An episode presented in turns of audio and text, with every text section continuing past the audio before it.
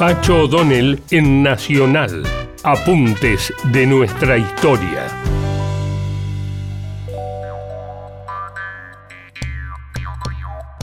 Argentinas y argentinos solemos ignorar la riqueza de nuestras culturas precolombinas. A diferencia de lo que hacen otros pueblos como los mexicanos, los peruanos, los bolivianos. Entre las más destacables herencias artísticas de antes de Colón, la casi despoblado Patagonia de aquellos tiempos, se encuentra la fascinante Cueva de las Manas, a orillas del río Pinturas en la provincia de Santa Cruz, que data de 7300 años antes de Cristo.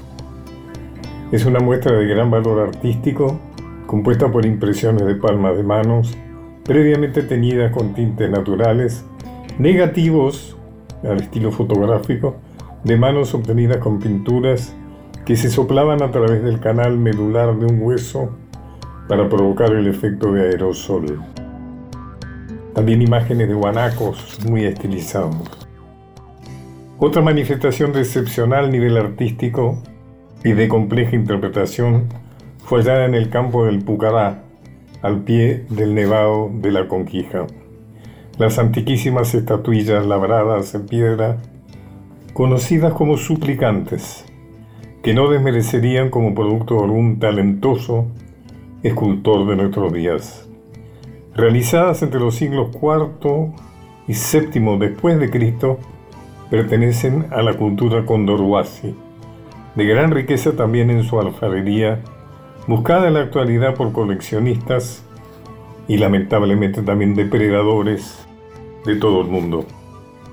Los suplicantes tienen una clara pero indescifrable intencionalidad religiosa.